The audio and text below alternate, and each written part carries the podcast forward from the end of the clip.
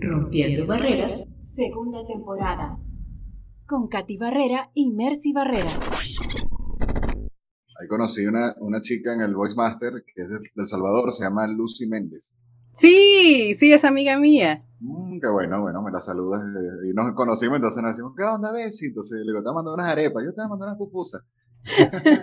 ¿Y qué son pupusas? las arepas? pupusas, mira, cualquiera que no las conoce podría pensar que es una arepa, pero no, porque es una masa distinta, porque las pupusas las hacemos con masa de maíz nixtamalizado. Entonces tiene una textura diferente. Ah, mira. Se hace, se, dentro de la masa se pone el, el relleno, que puede ser queso, chicharrón y frijoles molidos. Muy se cierra, se hace una especie de tortilla y entonces Ajá. se pone a la plancha. Ah, mira, ¿qué tal? Entonces Bien, ya, hecho, ya se cocina con el relleno dentro. Bueno, súper bien. De hecho, tengo un amigo que, que fue ahorita en finales de febrero.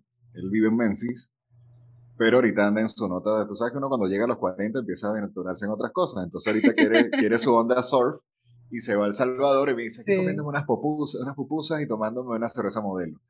Ajá. o una regia, que es la de aquí. Ah, bueno, fíjate, si por los modelos de acá de México, ¿no? Sí, sí.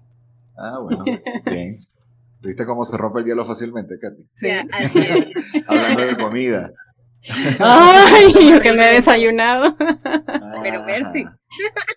Sí. Para iniciar, hoy tenemos como invitado a un locutor venezolano radicado en México, que en el trayecto de su vida ha explorado muchos campos que le han permitido consolidarse como un emprendedor. Bienvenido. Bienvenido. Hola, muchas gracias. ¿Cómo están, Katy, Mercy? Un verdadero placer estar acompañándolos en este episodio de su podcast.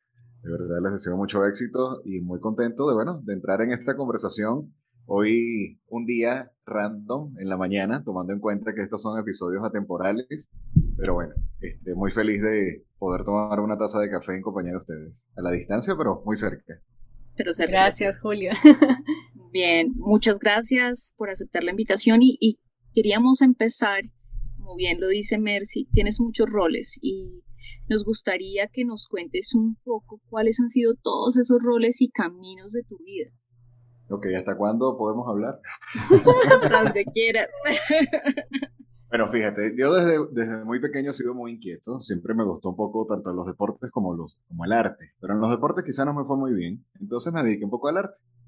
Este, sí, por el tema de, de la estructura muy a lo, a lo de nuestros padres, baby boomers, eh, tienes que estudiar una carrera universitaria, porque entonces haces una vida empresarial y eres un buen gerente y todo esto para que seas reconocido y tengas una buena esposa y una buena familia, casa, perrito, bla, bla, bla. Siempre, bueno, era como en, en Venezuela hay un pez eh, que nace hacia el área de la cordillera, muy cercano con, con Colombia, se llama Mérida, y este pez se llama la trucha. Y este pez tiene la particularidad que nada en contra de la corriente. Entonces yo digo que bueno, que hasta cierto punto tenía como un efecto trucha. Ah, bueno, si es por acá, yo me voy por acá. Eh, en esa época eh, compartía mucho con un primo que hoy día vive en Estados Unidos y siempre como que nos hacía, en Estados Unidos no, en Canadá. Y siempre hacíamos como que esa comparativa porque no nos gustaban las cosas del común denominador. O sea, ah, mira, este, me regalaron este carrito, bueno, pero vamos entonces a ponerle otras llantas y vamos a poner, a personalizarlo. Cosa que de muchos años después se conoció como el tuning. Pero bueno, este, de allí empieza como que mi, mi primer amor, y esto fue con la música. Empecé a tocar guitarra gracias a unos amigos de este primo. Empiezo ya como que, ah, bueno, cómo están las notas y, y ya como que ese primer contacto con cómo crear algo, crear tus- tus propias canciones o crear música. Y bueno, con el paso del tiempo, eh, se me presenta, bueno, a un amigo de- del liceo, en este caso como la prepa, gran amigo que hoy día prácticamente tenemos ya como 30 años de amistad, eso parece un matrimonio. Este, le, me dice, oye, mira, eh, necesito ir a trabajar porque mi hermana sufre de diabetes y hay una oferta de un compañero que, que me gustaría que a ver si me acompañas. Y bueno, dale, yo no- en ese momento no tenía necesidad ni, ni curiosidad por trabajo, pero dije, bueno, vamos a ver, ¿para qué necesitaría yo trabajar? Listo, me voy a comprar una guitarra eléctrica. Y voy al trabajo. Al final quedo yo y mi amigo no queda. Quedó días después, ¿no? Pero quedo yo y entonces yo, ah, ok, pero mira, pero es que el trabajo es para él y ¿cómo hacemos? No, no, pero vente. Esto fue una cadena comida rápida muy famosa, como que empieza con una M. Ah, donde e, en, ese momento, eh, de verdad que fue una escuela impresionante a nivel de formación, capacitación, este, muchas cosas, donde tienes un crecimiento desde muy joven y de verdad que esa experiencia no la cambiaría por nada en el mundo. O sea, así como que de, esto, de esta frase cliché, si vuelves a nacer, ¿qué harías? Volvería a trabajar en esta empresa si mantienes esos mismos protocolos. Porque ya ahorita con, con todos estos cambios, como que ya no es igual. Lo cierto es que al final no me compré la guitarra. Entonces, bueno, eh, de ahí empecé como que eh, a ver ya conocido un poco la parte de, de, procesos, el área corporativa, la parte gerencial. Y digo, bueno, vamos entonces a ya ponerle seriedad al asunto, ya tenía 21, 22 años, y bueno, vamos entonces a ver qué, qué, onda con esto, ¿no? Vamos a empezar a estudiar. Y empiezo con el área de relaciones industriales. Pero no me hizo clic, a pesar de que, bueno, me gusta conectar con la gente y todo esto.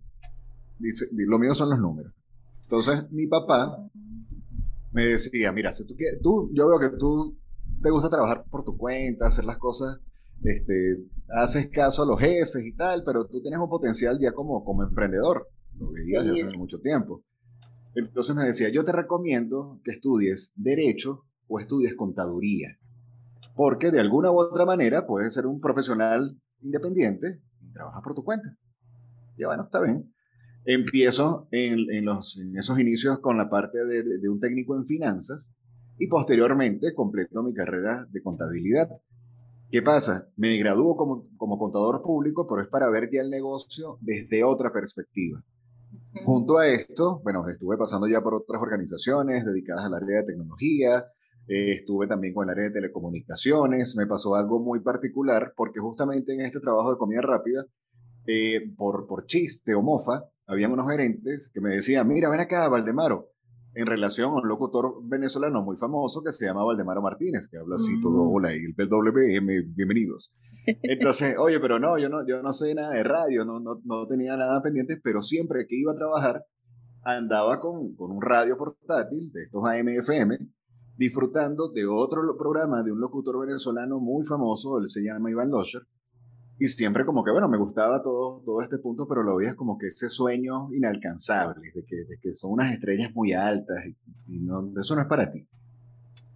Bueno, lo cierto es de que gracias a uno de, las, de los trabajos que estuve a nivel de informática y ventas de, equipos de computación a gran escala, de una marca que, estuvo haciendo mucha vida en Venezuela y competía con grandes firmas como HP, Dell y Lenovo, empiezo yo como gerente comercial a tener ya contacto con medios de comunicación. Empezaba yo a hacer la figura. Entonces ya con personalidades que veías en radio, televisión, era, hola, ¿cómo estás? Porque te lo encontrabas en showrooms y cosas así. Pero bueno, seguía yo en ese momento en mi nota de, este, soy famoso, soy gerente, pero me conocen dentro de mi grupo, salía en revistas y tal y qué sé yo, pero tenía otra pasión, que era el amor por los carros. A todas estas, eh, la guitarra se había quedado olvidada. O sea, sí había tocado muchísimo y todo esto, pero ya la guitarra pasó así como que, bueno, quédate. Ahí. plan. Y empezamos entonces con un auge de clubes de coches en Caracas, bueno, en toda Venezuela, de distintas marcas. Entonces empezamos ya con todos estos paseos, algo así como muy de la cultura de, los moteros, que te vas a montañas y a playas y todo esto, pero era ya con, con marcas específicas de carros. Y entonces había unos autódromos en distintas ciudades donde me empiezan a invitar, oye, mira, ven para que veas esto, ¿y qué te parece? Y empiezo yo a agarrarle el juego y el cariño, a entonces correr en autódromos y lo que llaman piques, arrancones, este, válidas de 400 metros un cuarto de milla y todo esto. Todavía no había salido la película Rápidos y Furiosos, que después como que marcó un pum o sea, para todo eras adelantado. Aparentemente, aparentemente como que siempre así. Sí hay una particularidad que siempre era así como que yo quiero hacer esto, me gusta esto y lo hago. Y vas. ¿Por qué? Pregúntame, no lo sé, pero es cuestión de, de, estudio, ¿no?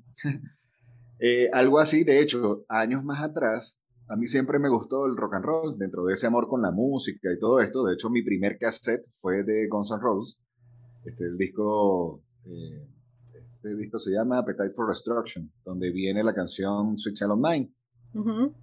Y entonces, ok, ¿cómo vamos con esto y tal? Lo cierto es que de todo este grupo de amigos, siempre lo invitaba como que a bares o antros dedicados a rock and roll, puro rock and roll. Te estoy hablando de los años 1900, no, ya habíamos pasado la época del 2000, pero estaba de moda para descargar música en Mule, Ares, ya había pasado todo este desastre de Napster. Y hago el ejemplo porque yo descargaba las canciones en mi computadora, nos íbamos a los antros y le decía, oye, mira, ven acá, escucha esta canción. Esta canción es de una agrupación que se llama Blind Melon. El vocalista se llama Shannon Hunt. Él murió y el tema se llama No Rain. ¿Recuerdas en, TV que veías entonces una abejita de una niña bailando? bueno, esa es la canción. Ah. Exacto. Entonces les hacía el relato y decía, pana, pero tú pareces una rocola. Pana en Venezuela es como que un amigo muy cercano, muy al estilo de, de, Cuate o Parce en Colombia o, o Carnal acá en México, cosas así. Y entonces siempre estaba como que ese contacto en la música y yo les dije, mira, en algún día yo voy a colocar música en un lugar como este, porque me gustaba. Lo cierto es que avanzo con el tema de, de las carreras de, de, autos, empiezo ya este, a, a, profesionalizarme un poco, recibo clases de manejo preventivo, defensivo, ya con personalidades importantes que, de estos autódromos que se dedicaban a esta materia. Y bueno, como una esponja, absorbiendo todos esos conocimientos. Mira, verán acá, Luego me mudo de, de, la capital a una ciudad que queda a dos horas de Caracas, esta, esta, ciudad se llama Valencia, y me asignan como el coordinador regional del club. Entonces ya tenía como que una figura de, de liderazgo, de jefatura. Bueno, vamos. Coordinaba el asunto y todo esto. Al poco tiempo que me mudo a esta ciudad, tuve un accidente no fue corriendo, no fue nada, o sea, salgo yo, yo viví por cinco años en, una finca, en un rancho, a las, afueras, a las afueras de la ciudad, un rancho familiar, donde este, quedaba, ¿qué te digo?, 30 kilómetros de distancia. Entonces, cuando voy hacia la casa, había salido de la universidad, este, había hecho como que algunas cosas ya con algunos compañeros y todo esto, aparentemente, no sé, yo no lo vi, como que llegó un camión que iba en alta velocidad, en ese momento los que despachaban los diarios, los periódicos, iban muy rápido, o sea, no, no había como que esos controles de velocidad en, Venezuela, no, nunca los han habido. Y lo cierto es de que me mandan fuera de la autopista, o sea, salgo de la autopista, el, el carro dio vueltas y tal y qué sé yo, duré este, en coma siete días, tuve triple fractura en cervical. Lo cierto era que mi cuadro clínico lo llevaron a estudio médico porque no se explican cómo yo camino, porque mi historia era o quedar paralítico o cuadraplégico. De hecho, de las fracturas de la, de la cervical, como no sé si han escuchado la historia de Christopher Reed, que fue el primer protagonista de la película Superman, y todo esto, él tuvo una lesión porque practicaba equitación y cayó de cabeza y se fracturó esos mismos discos de la vértebra. Bueno, esos discos fueron los que yo me fracturé. ¿Qué pasó? Como dicen las, las, lenguas maternas, tienes una misión. ¿Cuál? No lo sé, pero no te tocaba. Está bien. Entonces, de allí pasé siete días en coma. De hecho, recientemente un amigo, eh, también de Caracas, eh, gran amigo, estuvo ahorita que, que, de moda la serie de Cobra Kai en Netflix. Entonces hay un chico que, es de origen creo que es ecuatoriano, que es parte de los protagonistas, donde tuvo un accidente en una pelea de estas de, colegio donde cae por unas escaleras y tuvo una lesión en la espalda. Y salen en el capítulo, en la temporada 3, con un episodio que eso se llama alocefálicos, donde te fijan por completo este, la columna porque no te pueden colocar yeso. Bueno, ese equipo lo tuve yo. Lo cierto es de que gracias a toda esta buena vibra con lo que son los, amigos de los clubes de, de, carros y todo esto, empezaron ya a, confabular en positivo para ver que, cómo, cómo salía yo de ese, de ese punto.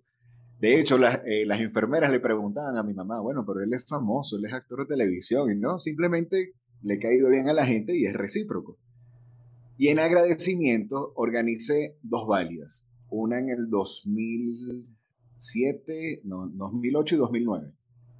Organicé dos competencias, ya digamos como que en honor a todo ese apoyo, a toda esa, esa buena vibra que, muchas personas que ni me conocían estuvieron allí conmigo. Y bueno, ya tú caminando y todo. Yo caminando y como dicen en México, chingando o como dicen en Venezuela, jodiendo ya por mi cuenta. Entonces, nada, al final organizo la primera competencia, este, sí era como que, bueno, vamos a ver, este, empecé a invitar como que a las personas o a los clubes que nadie invitaba. porque decían, no, pero es que mi coche o mi carro es pequeño, o es que es muy viejito, que te digo, que si Club Monte Carlo, Club Camaro, Club Mustang, pero ya de, entonces, al ver que, que eran como que, no, mira, ven, incluyete. Oye, gracias, de verdad. Y así se dio la primera válida. La segunda válida, metí casi 650 personas en un autódromo que está en un estado cerca de, de, Valencia, se llama San Carlos, donde es un autódromo internacional muy famoso, tanto a nivel de automovilismo como de motociclismo. Y bueno, el, fundador eh, es un legado familiar ya a nivel de competencias internacionales y está adaptado para eso. Y bueno, duramos tres días, donde fue un evento que duré casi tres meses organizándolo en conjunto con un equipo de colaboradores que también me ayudaron en su momento. Y lo cierto es que ahí empiezo yo con los primeros contactos con radio. Así como que, ¿qué es una gira Para promocionar el evento. Exactamente. Y me pasó algo muy particular, de verdad que, lo, comparto porque no sé si, si es ley del, del, Dharma o Karma o qué onda con esto, eso lo sabrán los especialistas. Pero allí, eh, en Venezuela, en ese momento había un locutor dedicado al área de automovilismo que se llama Max Leffer. Entonces, el señor que, que me rentó el, el, semáforo del, de que parece ya para las arrancadas de las vallas, eso se le llama arbolito, por lo menos en Venezuela se le llama arbolito, él me dice, te voy a presentar a Humberto Nieto, que él es publicista y te puede hacer las animaciones de las, de las competencias, como que viene Katy Barrera con el coche, no sé, un Dodge Charger año 1998, supercargado, con el número 34, y la competidora es Mercy Barrera, que viene ah. entonces con su Corvette, entonces era lo que, la, sensación de, oh, qué, qué bien, qué bien. Y viene Humberto y me dice, oye, vamos a hacer algo, yo te voy a sacar unos flyers para que tú lo puedas distribuir en toda la ciudad, no te voy a cobrar nada. Pero déjame ingresar cuatro clientes míos. Dale, Humberto, adelante, porque estamos en, un todas manos. Y en ese flyer ingresa a una estación como patrocinio y a otras, las otras tres posteriormente fueron mis clientes dentro de la estación de radio, que ya estaré hablando de esto un poco más adelante. Y la frecuencia de esa estación que estaba haciendo el patrocinio era 103.7. Bueno, ok, ahí lo dejé. Se hace la válida, conté con el apoyo de muchísimas personas, tanto a nivel estatal como a nivel nacional, marcas privadas, este, entes de gobierno, o sea, eh, defensa civil, bomberos, ambulancias, o sea, ahí nos faltaba. O sea, algo nunca antes visto. no, de hecho me decían, oye, pero vamos a hacer otro. Y yo, sí, lo que sucede es que ya empezó como que el declive económico en el país, y entonces muchas personas querían ir como espectadores pero pocos querían invertir como competidores por los altos costos de los repuestos. Entonces, ¿qué, qué evento te ofrezco? De ahí, ese fue mi primer emprendimiento. Que le comentaba a Katy ayer como que sí, el año 2009 aproximadamente. Eso me llevó entonces a asociarme ya con mi tío y empezamos con un negocio familiar en cuanto a lo que fue distribución de llantas para camiones, maquinaria pesada, porque en la zona donde ya había salido de la ciudad era una, un área bastante agrícola y bastante industrial. Entonces empiezo ya a tener como que otro tipo de contacto. Creo mi negocio con un socio, monto la estructura. Al final esa relación amor y odio duró solo por dos años. Y llegué un día y dije, mira, ¿sabes qué? Me retiro oficialmente del mundo automotriz. Yo me voy a dedicar a hacer lo que a mí me gusta. ¿Qué pasa? Mientras yo estaba haciendo esta, esta estructura de ventas con personas de transporte, camioneros y todo esto, yo me estaba ya empezando a certificar como locutor. Ya estabas en la onda, ya, ya, te había llegado a picar el gusanito ahí. Exacto, pero fíjate que fue algo bien interesante porque a mí me gusta, o sea, sí tengo como que cierta facilidad digital, a pesar de que hay personas, digamos, contemporáneas conmigo que dicen, oye, pero ¿cómo es eso del Zoom y cómo ando con el Snapchat? O cómo... No, o sea, se me da. Pero donde les comentaba que vivía en una finca y allá los temas de señal de internet en ocasiones eran un poco inestable. De hecho, no había conexión de Wi-Fi. Entonces fue como que cinco años de retiro espiritual porque viví sin internet. Entonces era la vida de campo, en vez de levantarte tú con una alarma, una patrulla, una ambulancia, era el sonido de los pajaritos, una vaca y todo esto. Lo más rico de este mundo. Entonces llega un momento donde me pongo yo como que curioso un domingo en la noche y los famosos BlackBerry, ingreso a Twitter y coloco curso de locución, porque había escuchado como que algunas pautas en estaciones de radio muy random o muy populares y decía, sí, pero no, o sea, no, no, no me hacen clic. En Venezuela, a nivel de certificación de locución, eh, por algún tiempo se realizó a través de un ministerio que se llamó Ministerio de Transporte y Comunicaciones. Fue quien lo avaló a finales de los 70 y años más tarde.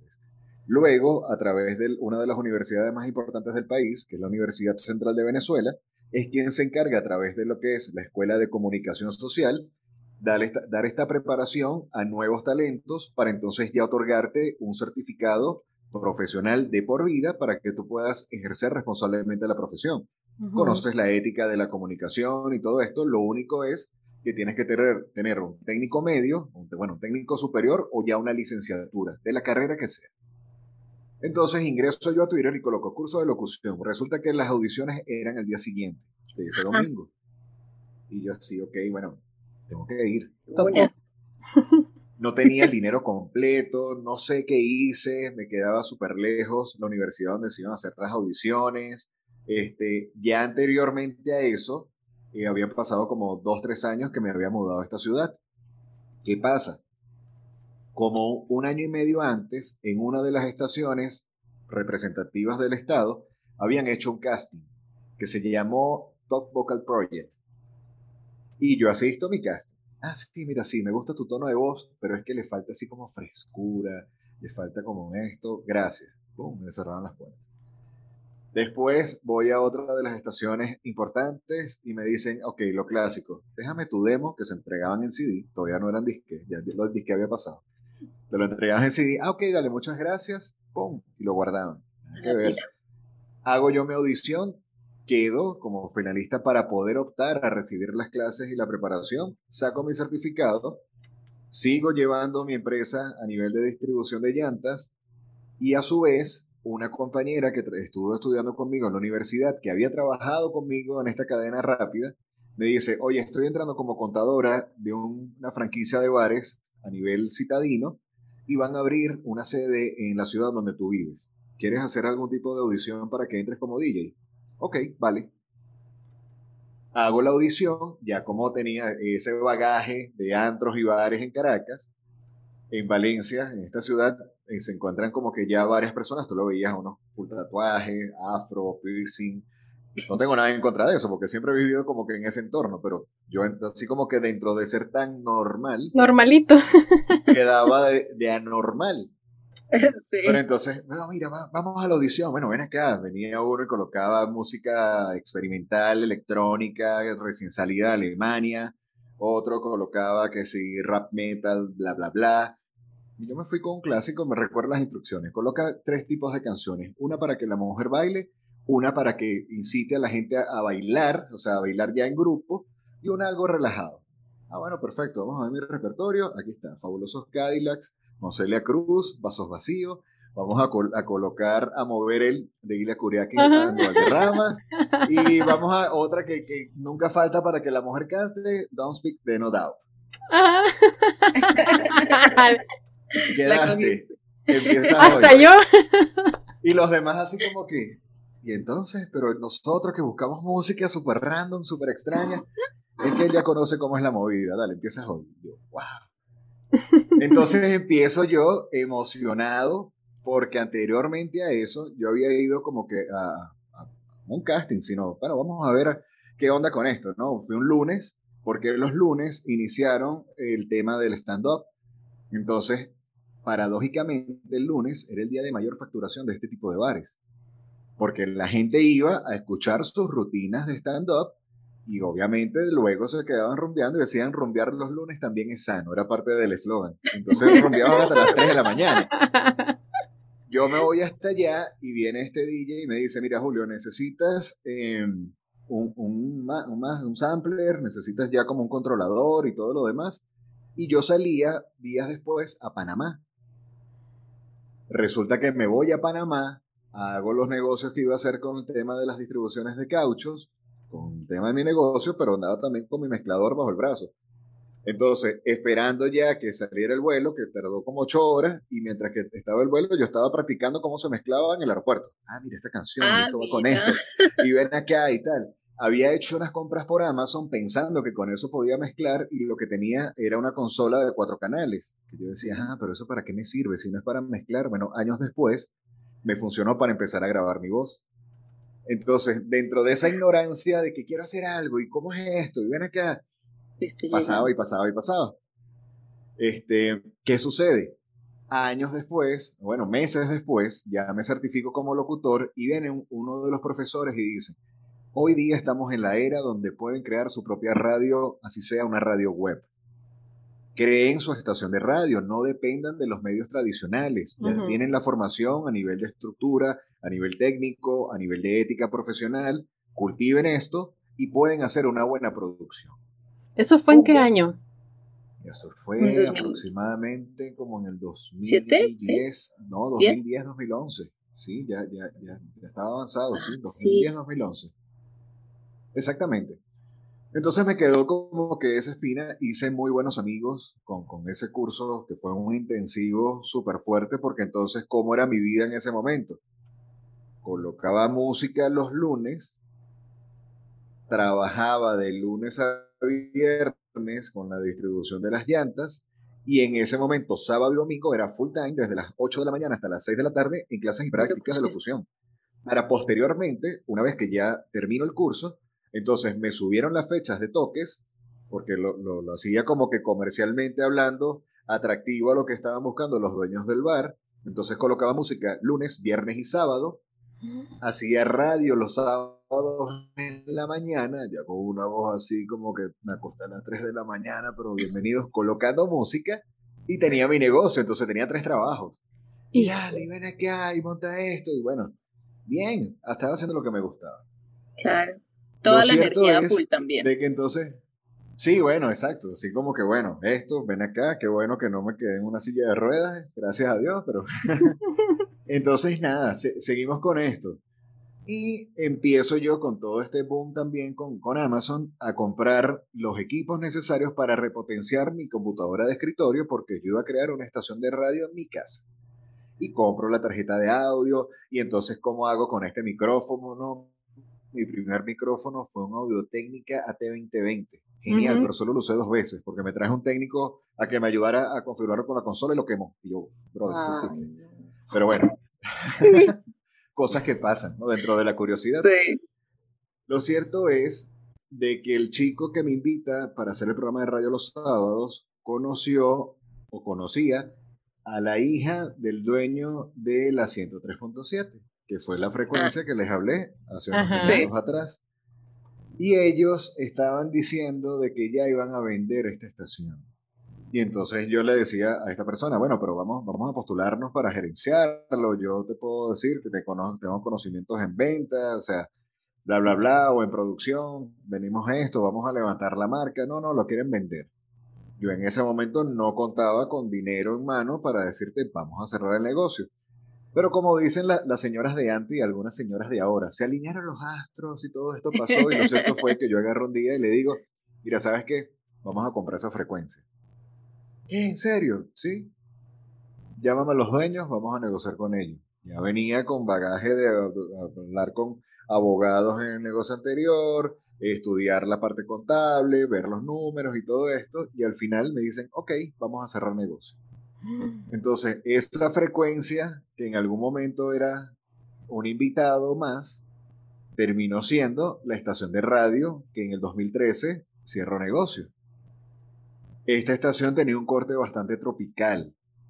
Y le digo, mira, ven acá, eh, vamos a cambiarle el nombre, vamos a, entonces a poner lo que, lo que, siento que, que es un género musical delegado. Y esto va a ser una estación de rock, una estación de rock alternativo, muy 90, pero también con música actual, y empezamos a crear un concepto totalmente diferente. Fíjate todos los pasos que van para poder decir, llegamos a radio. Yo había viajado en el 2011 a Lima, vi otro tipo de, de, estructura, por lo menos en todo lo que fue el concepto de Miraflores, que fue donde más estuve, muy bonito, en Perú y todo lo demás. Cuando llego, entonces veo un concepto totalmente diferente, a nivel de radio. Me llamó la atención porque una vez, en una oportunidad en un taxi, y estaban escuchando una radio que se llama Mágica y que arrancaba la estación de Mágica era Iván Losher. Ya Iván Losher estaba, estaba aún vivo, posteriormente fue que murió. Yo decía, mira, este locutor venezolano, ah, pero es que él vivió en Perú, entonces tú como locutor puedes hacer muchas cosas. Empiezo yo a especializarme, entonces a hacer cursos de locución, como era entonces el coqueteo con la locución comercial. Hago un curso de locución comercial en Valencia con una locutora también muy exitosa, ha sido la voz para marcas como Always, Mantene, eh, y bueno, grandes marcas internacionales. Ella se llama Daniela Martínez. Y justamente cuando hago una inscripción en ese curso de una empresa que en ese momento tenía sede en Venezuela, voces de marca, hoy día están en Miami, conozco a Fran Carreño. Fran Carreño fue quien hizo la voz de Pinky, el demonio de Tasmania y el gallo Claudio, entre otros. Y me dice, mira, vamos a hacer exactamente, tiene una radio web que se llama Voces de Marca, Voces de Marca. Este, Online o, Voces de Marca Web. Ellos están, en, en, este caso, iban a un congreso que los invitó una productora eh, de Maracay, una, una ciudad, digamos, intermedia entre Caracas y Valencia, esta productora organizó un congreso de comunicación social en la isla de Margarita, un ambiente muy turístico al norte de Venezuela, y bueno, tenían a grandes personalidades en, todo este mundo. Lo cierto es que con la inscripción hicieron un sorteo y me ganó el viaje a Margarita, y me ganó la entrada a este congreso. Cuando estoy en el congreso me voy yo solo, así como que bueno, aquí estoy, con mi maleta, vamos a ver qué onda, no conozco a nadie, la mayoría eran puros niños en el buen sentido de la palabra, estudiantes de comunicación social. Ya yo tenía como que, bueno, como 31 años, junto con chicos de 21, y bien. Y entonces, ah, pero ¿cómo es esto? Y, acá, y, se presentan grandes personalidades como ponentes. Uno de ellos fue por lo menos una productora de una empresa de cine que se llama Bolívar Films, muy, muy reconocido en Venezuela a nivel de documentales y todo esto. Una productora y periodista, Mari Carmen Sobrino, también una conductora muy famosa a nivel de televisión en canales importantes. Y me llamó la atención porque también estuvo eh, Santiago Duarte, que por muchos años fue la voz de Warner Channel, hoy día hace identificaciones para Telemundo, y locutor activo de, de estaciones allá como el 89X y otras cosas. Y luego, no sé si cerró la ponencia, hubo una intervención de un locutor muy emblemático en Venezuela, su nombre es Eli Bravo, donde se dice de que él tuvo la responsabilidad de marcar un antes y un después en la radio comercial en Venezuela. ¿Por qué? Porque cuando él entra, tiene una voz bastante fresca y, hola, ¿cómo estás? Y entonces vamos a escuchar lo mejor de la música del top 40. Y anteriormente a eso, todas las voces eran. Y tenemos acá, hola, buenas tardes. Entonces, él rompe ese patrón y había mitos urbanos de que su primer programa era un domingo a la una de la mañana, este, que él empezó en la radio limpiando discos y todo esto. Yo tuve la oportunidad, cuando me ceden el derecho de palabra, de preguntarle directamente, hola Eli, ¿cómo estás? Mi nombre es fulano de tal, oye, mira, esto es cierto. Mira, sí, eso es así. Y bla, bla, bla, bla, bla. Y da sus contactos. No existía Instagram en ese momento. a lo sumo era Twitter y Facebook. Lo cierto es de que luego que culmina el Congreso, yo le escribo un correo a Eli Bravo Hola, Eli, oye, mira, sabes que tengo esta idea como que antes de cerrar la transacción con la estación, ¿no? Tengo esta duda, este, está esto con nivel web, me dice, mire, claro, te presento a esta persona, él es mi amigo, cualquier cosa me avisas, este, terminó siendo mi mentor dentro de esos primeros procesos, sin conocerlo. O sea, lo, lo conocía por sus programas de radio, pero él no sabía quién era yo. Y amablemente, sí, mira, ven acá, en ese momento ya él estaba en una etapa de su vida un poco más avanzado, eh, fue conductor de por lo menos un programa de la cadena Discovery que se llamó People and Arts, entre otras cosas, pero también fue como que el VJ de un canal nacional en, Venezuela, de RCTV, bajo una productora que se llama, una producción que se llamó Sonoclips, que era como la versión nacional de un MTV. Entonces era el tipo rockstar, cabello largo, ya después estaba como una onda un poco más zen de, hola, ¿cómo estás? Estaba desarrollando un proyecto que se llama Inspirulina. Entonces, que era como que cápsulas de inspiración, donde empezaba como que este contacto hacia la yoga, el mindfulness y todo esto. Y, oye, qué, qué bien. Empezamos con esto. Bueno, lo cierto es de que ahí, plum, se revienta el, el, en buena onda el, el punch de, bueno, vamos a empezar con esta estación que tuvo su inauguración, eh, particularmente iniciamos un 15 de abril, pero yo le coloqué el, el, el, día, digamos, de fundación oficial cuando se emitió el documento de, de empresa, que fue un 6 de junio. Entonces, como 6 de junio, ahí lo, lo, lo, tengo ya como que, bueno, esta es nuestra fecha de aniversario y paradójicamente, ahí sí no fue nada de estrategia, es el día de la radiodifusión en Venezuela. Ah, mira. Entonces, de ahí nace toda esta propuesta y empezamos con un concepto bastante innovador dentro de la situación, digamos, de lo precario que puede ser la señal de Internet en ocasiones y todo esto, pero se hizo la conexión ya como una radio con eh, transmisión web, streaming. Me imagino que en ese tiempo debe haber, haber sido la primera. Fuimos la primera estación de radio, o sea, como comentabas tú siempre como que avanzando un poco, adelantándome un poco a los acontecimientos. Un locutor que hace tiempo me hizo un comentario similar, se llama Eliezer Ochoa, él está ahorita en Lima. Y entonces comentaba de que, ah, bueno, pero ¿cómo es esto? Y sí, vamos entonces a crear esta aplicación. Fuimos la primera estación en 2013 en tener una aplicación web o una aplicación móvil propia de la estación. Y entonces ya empezaban la gente como que, oye, pero ven acá, ¿y por qué? ¿Qué sucede? Estaba, había un sector abandonado musicalmente hablando dentro de ese sector ya yo venía de haber hecho el test de qué era lo que gustaba en ese momento por los dos años y tanto que estuve como DJ. ¿Qué pasa? Me dieron también grandes responsabilidades como ser telonero de agrupaciones como Amigos Invisibles, eh, bandas de ska como Desorden Público, que es la primera banda de ska en Venezuela con 35 años, este, como también darle apoyo a bandas nuevas que empezaban. Entonces, ¿cómo tú vas sirviendo la mesa para que al momento que se presente la banda, tengas la euforia total de todo este, de este ambiente de fiesta. Ya era lo que se conocía y es lo que traslado a la radio. Empiezo ya a conectar con talentos este, impresionantes, pero empezamos con una cultura muy parecida al tema corporativo, que era, por ejemplo, a nivel de ventas, que es lo atractivo en algunas instituciones. Bueno, yo formo a mis vendedores, porque si vienen con otras mañas o malas mañas de otras empresas, no, yo aquí los formo de cero bueno, yo empecé a formar mis locutores de cero. De hecho, por los últimos siete años, el 95% de los locutores que han hecho vida en Lagarto 103.7 FM han sido formados por nosotros. Entonces, de ahí empieza. Entonces, te convertiste en una academia, además. Docente, sí. Exactamente. Y es una de tus pasiones también, ¿no?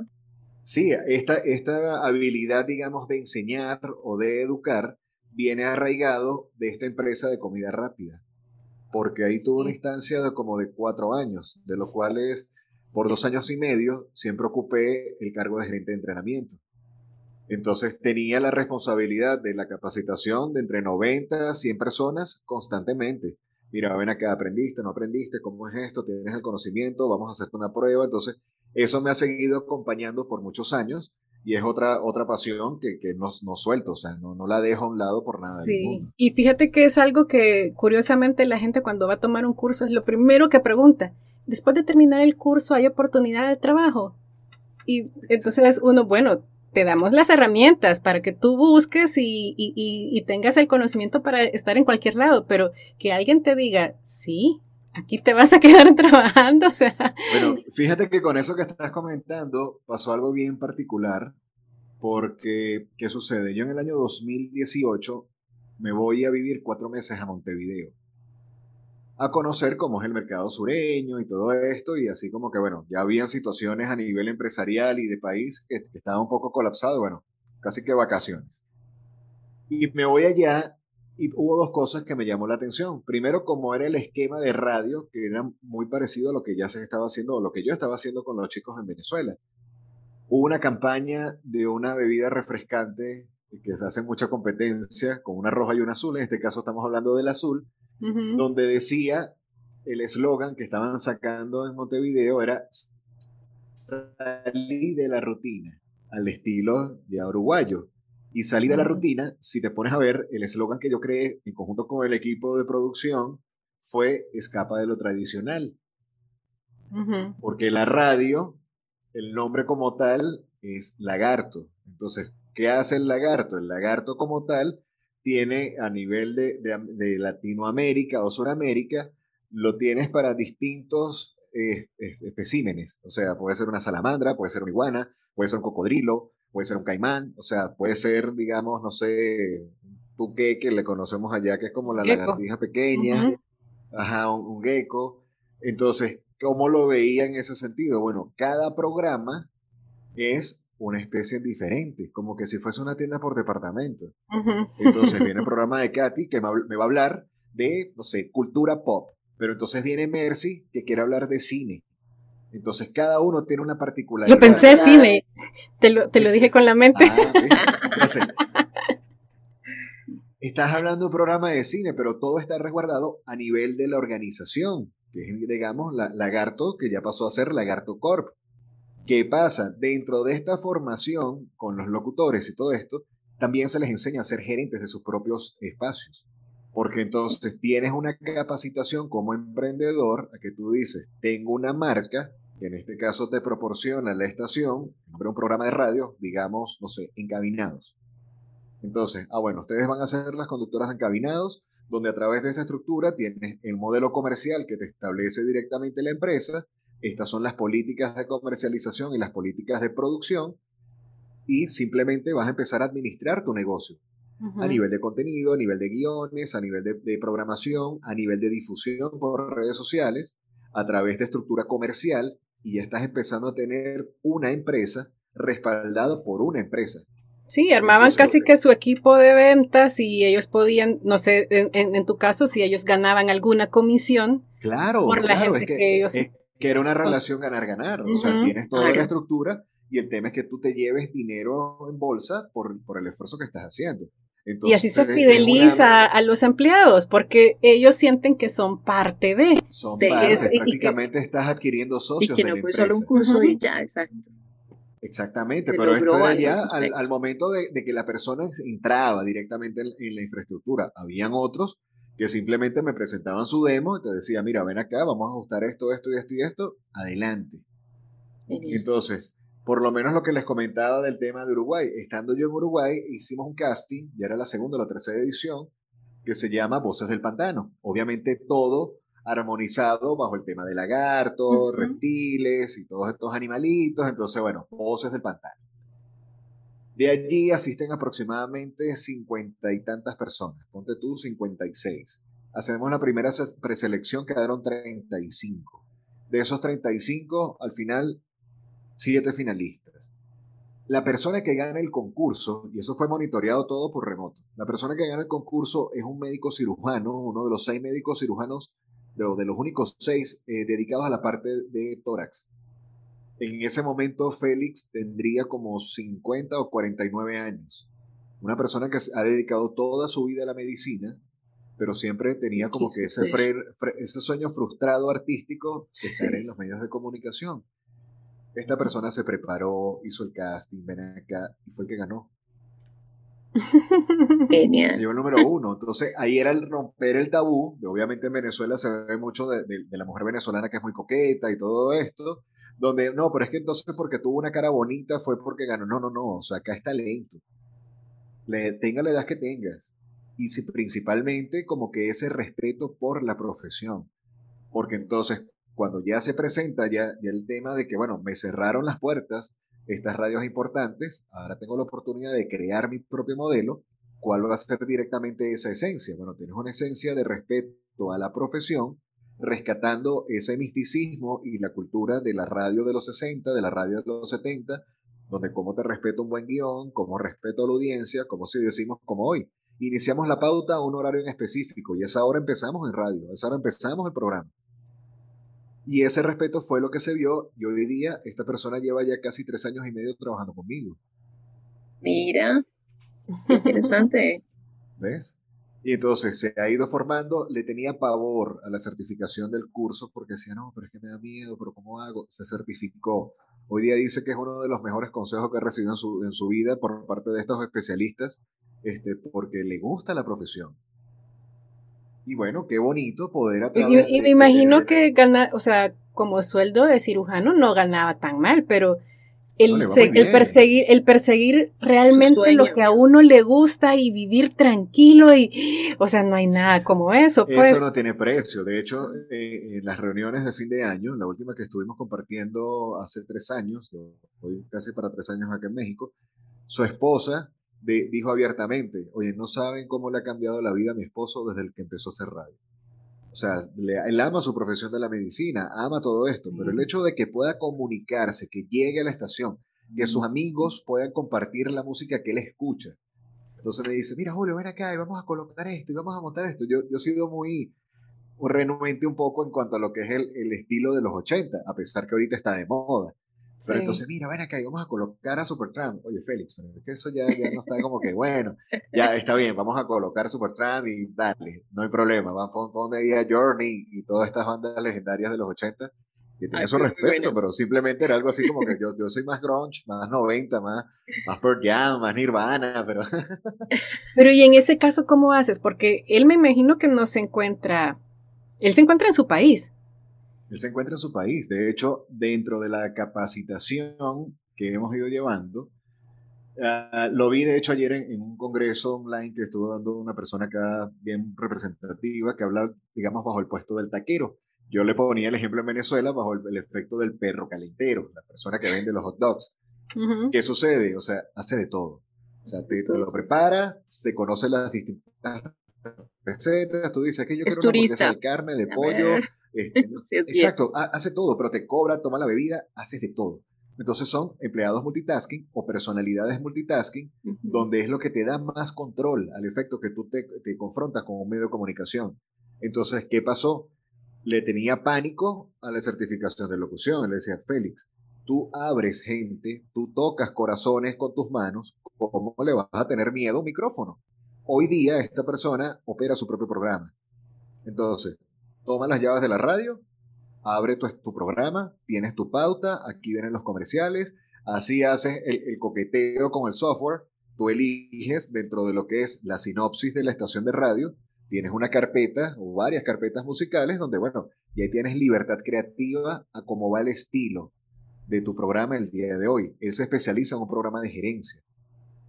Entonces, dentro del corte gerencial, cómo va también acompañando esas peticiones musicales que hace la audiencia y estás dando un contenido de valor interesante. En momentos tan importantes como, por ejemplo, cuando estamos realizando esta grabación, que es en pleno COVID, donde hay N cantidad de negocios que han cerrado sus puertas, que han muerto. Pero hay otros que han ido emergiendo, ya sea por emprendimiento o simplemente por fuerza y valor de las personas que operan esos negocios. Sí. Entonces tiene su rol como directivo de una clínica, hace su profesión muy bien desde hace treinta y tantos o cuarenta y tantos años, y también cumple con otra de sus pasiones. Entonces, das vida a otras pasiones. De igual forma, personalidades que, bueno, con, esta situación del éxodo venezolano, están distribuidos por grandes partes del mundo. Mi primera productora de la estación hoy día vive en Irlanda. Está realizando contenidos y producciones súper interesantes. Este, músicos y también productores que hoy día, eh, por lo menos hay uno que está en Argentina, que tiene una onda de fusión como comunicador excelente, pero como baterista el tipo es brutal. O sea, es una mezcla entre música electrónica y heavy metal. Se llama Andrés eh, Daniel Tosta. Cuando puedan, lo ubican. Este, otros de, nuestros locutores están en Chile haciendo podcast. Eh, Iván Flores realizó el contacto con otro que está en Estados Unidos, creo que en Massachusetts, e hicieron una conexión en, en conjunto. Mira, ven acá. Entonces, de alguna u otra manera, cambias la vida de las personas en positivo, pero es porque haces que ese sueño sea real. Por eso me voy a, esa actividad de que en algún momento veías esas estrellas como que muy lejanas, es muy al estilo de la película de Spider-Man. O sea, un gran superpoder requiere una gran superresponsabilidad. ¿okay? La vida te puso enfrente, mira, vas a tener este medio de comunicación, pero no es para que te llenes el ego, porque por lo menos en este caso, Katy, y, y si no es así, tienes la libertad de decírmelo pero siento que soy lo suficientemente accesible como que si nos conociéramos a toda la vida. Ah, sí, yo le decía a Homer, si le dije cosas que, que yo digo, me ha encantado seguir a Julio, es porque desde el primer momento en que empecé a seguirlo, yo sin ser nadie, y hablamos comunicación. Sí, no, y lo importante es que, que todos los procesos, correcto, correcto, y que todos los procesos que te o sea, que, que tuviste en tu vida te llevaron a eso. O sea, que si una cosa te hubiera faltado, tal vez no hubiera sido lo mismo.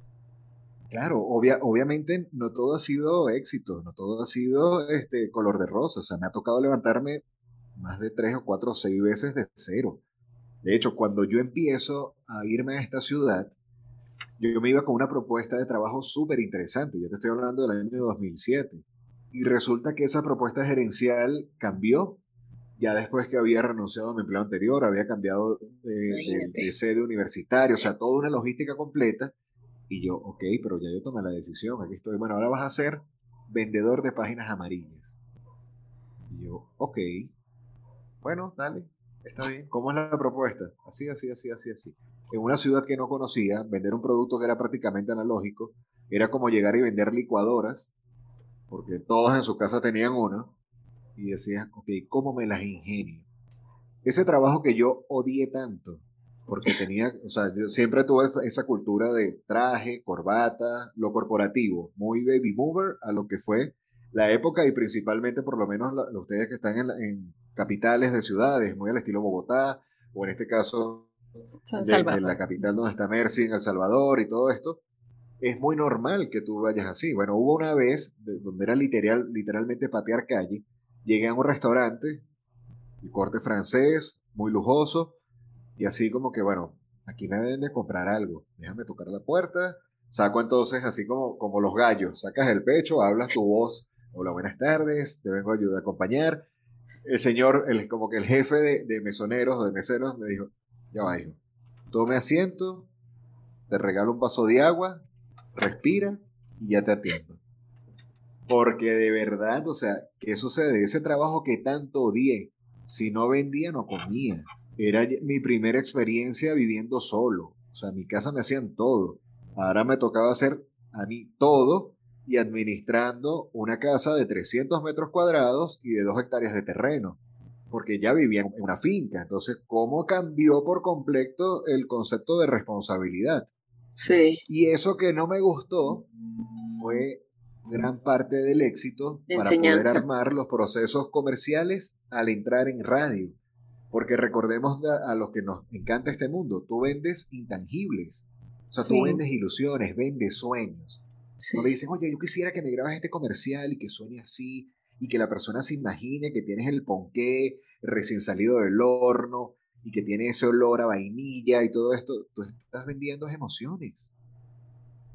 ¿Qué pasa también con ese trabajo odiado? En ocasiones me iba a un taller mecánico, dos horas después me iba a una librería, horas más tarde me iba a un restaurante y después quizás cerraba con una empresa de textil de, de, manteles. ¿Qué sucede? Empiezas a cambiarte la gorra de que, bueno, ahora tengo que aprender de mecánica para poder vender, ahora tengo que aprender de cómo se fabrican donuts, y ahora tengo que aprender, entonces, si le quiero vender a Mercy, tiene que, y ella tiene una cafetería, ahora tengo que ser el mejor barista, o por lo menos conocer lo esencial. Entonces empiezas a conocer gran parte del negocio y de distintos negocios para empatizar con la persona y poder conocer su necesidad y ya comunicarlo, que es realmente a lo que hoy día me dedico. Mi profesión hoy día yo la pudiese llamar como que, bueno, soy consultor en marketing y finanzas a través de la comunicación, eh, mi arribo a México me trae directamente por esa carta de presentación, tomando en cuenta que con las ayudas que se le han hecho a grandes empresarios, pymes y emprendedores en, Venezuela con esta economía de guerra, dicen, bueno, pero se están ayudando a través del medio de comunicación y de la agencia de medios que posteriormente se creó a partir del 2015, como qué es lo que están haciendo, porque el país está cayendo. O sea, vemos en las noticias que la gente come de la basura y que está bastante fuerte la situación en Venezuela. Y es así, la situación en Venezuela está muy fuerte, pero hay distintas realidades. Hay realidades también donde tú dices cómo el país sigue siendo tan noble, donde sigue existiendo tantas fuentes de dinero y también tantas ideas de manera honrada, porque hay muchos profesionales que de manera responsable y honrada llevan eh, su puesto de trabajo o dan empleos a otro tipo de personas, rompiendo el sistema. El, el, sistema ya bajo lo que es la contracción económica o lo que quieras hacer entonces, bajo ese esquema es donde dicen, bueno, y te invitamos a México a que nos ayudes ya a llevar como que este tipo de plataformas. Y yo lo, vi de manera, eh, digamos, oportuna, para poder de alguna u otra manera entonces generar una extensión de lo que ya se viene haciendo en Venezuela y ya empezar a generar sedes en otras partes del mundo. ¿Qué sucede? Luego de entonces de este establecimiento inicial por parte de la empresa viene Sancovit. Y con Sancovit era como que, ok, se cierran las relaciones comerciales con esta empresa, ¿qué haces? Di tú, como, como, bien, como buen, este, no sé, persona precavida o proactiva, a medida que estaba bajo esta parte de, consultoría y asesoría empresarial, ah, mira, cobraste este sueldo, bueno, me compro un micrófono, me compro la interfaz, porque todos los equipos quedaron en la radio. Vas comprando esto, tengo esto, me fui equipando. A la hora de que sucede como que este desastre de, de bacteriológico a nivel mundial, ya por lo menos tenías algo con que empezar a crear. ¿Y qué es lo que principalmente lo vemos con historia de Henry Ford y todo esto? Bueno, ¿dónde empiezas tú a generar mayores ideas? En momentos de crisis. Entonces era otra vez un momento de crisis, pero ya venías como que curado por la situación que venías viviendo, en mi caso, del país de donde soy. Venezuela. Recuerdo las palabras, sí, recuerdo las palabras del, del presidente de Brasil, que no las están pasando muy bien, lamentablemente, pero en ese momento Bolsonaro decía, bueno, gracias a esta cepa o a esta pandemia, el mundo entero está probando una cucharada de lo que es vivir en Venezuela. Encerrado en casa, ¿qué pasó? Y ven acá, obviamente, este, mueve fibras la situación allí, pero como también se le da reconocimiento a grandes personalidades que siguen haciendo vida a nivel de locución, lo podemos ver en congresos como por ejemplo el Voice Master, que ya ha sido la cuarta edición a nivel latinoamericano de este Congreso de la Voz, donde ves personas que dicen, mira, se me fue el internet, se me fue la luz, pero aquí estoy, estoy haciendo el casting, me estoy preparando, ahora tengo este curso de doblaje, este, empresas que han salido también de manera emergente con un corte muy responsable. Entonces, ha sido una unión donde sí, evidentemente entiendo que, que, la entrevista del podcast es conmigo, pero es que yo no puedo ser el único protagonista de, de este tipo de plataformas. Entonces, ¿Qué pasa? Se le agradece también a todo ese empeño para que podamos llevar este tipo de profesión de una manera responsable. Porque ha habido también un tema irresponsable de que, ah, mira, lo que pasa es que Julio Cardoso es un influencer en TikTok que tiene 32 mil seguidores, pero habla así medio mal. Y entonces, bajo el contexto de lo que es el boom del trap o el reggaetón y todas estas letras bastante ofensivas hacia un género, ya sea femenino, masculino o el que sea, este, vente, vamos entonces a abrirte una nueva ventana para que tú conduzcas el programa en horario prime time de esta estación de radio. Entonces ya le pierdes el respeto a este tipo de, situaciones. ¿Qué sucede? Hoy día tenemos una ventana como es el caso de las producciones de podcast. Ah, eso, eso te iba a preguntar. Exacto, me adelanto un poquito. Este, estas producciones de podcast prácticamente es la nueva radio. Sí. Entonces, bajo términos, por lo menos a nivel de, emprendimiento, de, este personaje que estaba eh, hablando anteriormente con, el caso como los taqueros, que también hacen de todo, él hablaba que el emprendedor tiene como un efecto cucaracha, y es porque las cucarachas sobreviven hasta las radiaciones de bombas nucleares. O sea, es, una plaga, que no se acaba. Entonces, que el emprendedor tiene que tener como que esa, esa cultura, esa filosofía. ¿Qué pasa? En ocasiones, este, la radio pudiese tener una filosofía muy parecida a este animalito como, como se le ve con los emprendedores. Porque es un medio de comunicación que no muere. O sea, tienes el factor de inmediatez, tienes el factor de llegar a muchas audiencias. Ha ido mutando, en ocasiones ha sido radio televisión, como el, el tema de streaming, te ha dado todo este tipo de escuela a nivel de comunicación, Obviamente, a través del desarrollo tecnológico, tenemos casos como Noruega, que apagó los transmisores de su estación de radio, creo que en el 2016, donde toda la radio es online. Porque hay buenas estabilizaciones de Internet, plataformas como TuneIn, plataformas como Deezer, Spotify, bla. Entonces, ¿qué sucede? Hoy día, en la plataforma podcast, que también es algo que se ha ido desarrollando con, todo este proceso de casa productora y todo el, día, tomando en cuenta que la estación de radio continúa. Entonces, ¿qué pasa? Tienes esa responsabilidad ya como comunicador, como productor o como radiodifusor a que las personas que estén cerca de ti conozcan un poco de cómo es realmente la esencia para conducir un buen producto. Cada uno con su identidad, el que le gusta el chiste, el que le gusta el chiste, el que le gusta la parte un poco más empresarial, holística, comunicacional, eh, como lo quieras llamar. Entonces, bueno, ha sido como que una ventana que ha tenido mucho impacto, mucho auge, ya es nuestra responsabilidad, los que de alguna u otra manera nos hemos profesionalizado un poco de esto, darle a conocer a las personas que quieran hacer este tipo de productos cómo hacerlo correctamente, algún tipo de orientación para que no se desvirtúe o se prostituya el producto.